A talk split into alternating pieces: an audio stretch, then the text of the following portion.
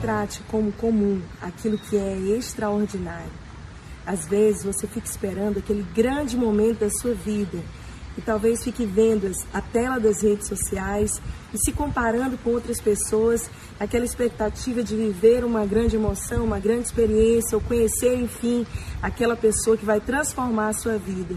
Mas é no comum, é no dia a dia que a gente encontra a verdadeira beleza da vida.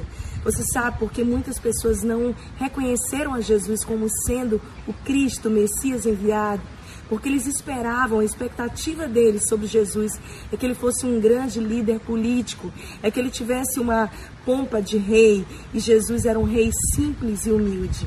Às vezes, no nosso dia a dia, a gente despreza coisas que são tão simples, o convívio com os nossos maridos, esposas, filhos, pais, amigos, a nossa igreja local, no nosso dia a dia as coisas mais simples, mas que têm um valor eterno, mas que vão nos marcar para sempre e talvez no meio dessas pessoas simples, dessas pessoas que você talvez considere comum, possa ali haver pessoas que vão destravar o seu destino.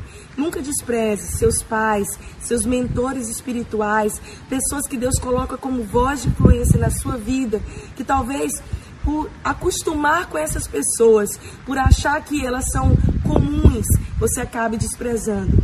Quando Jesus, enfim, foi na cruz e chegou o grande dia todos os, o céu escureceu, a terra foi abalada.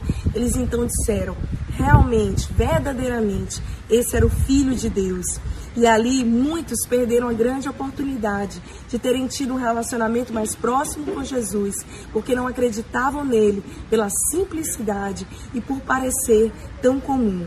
Cuidado, o extraordinário está ao seu lado, mas ele pode ser confundido com algo comum. Olhe a beleza no comum e veja o extraordinário.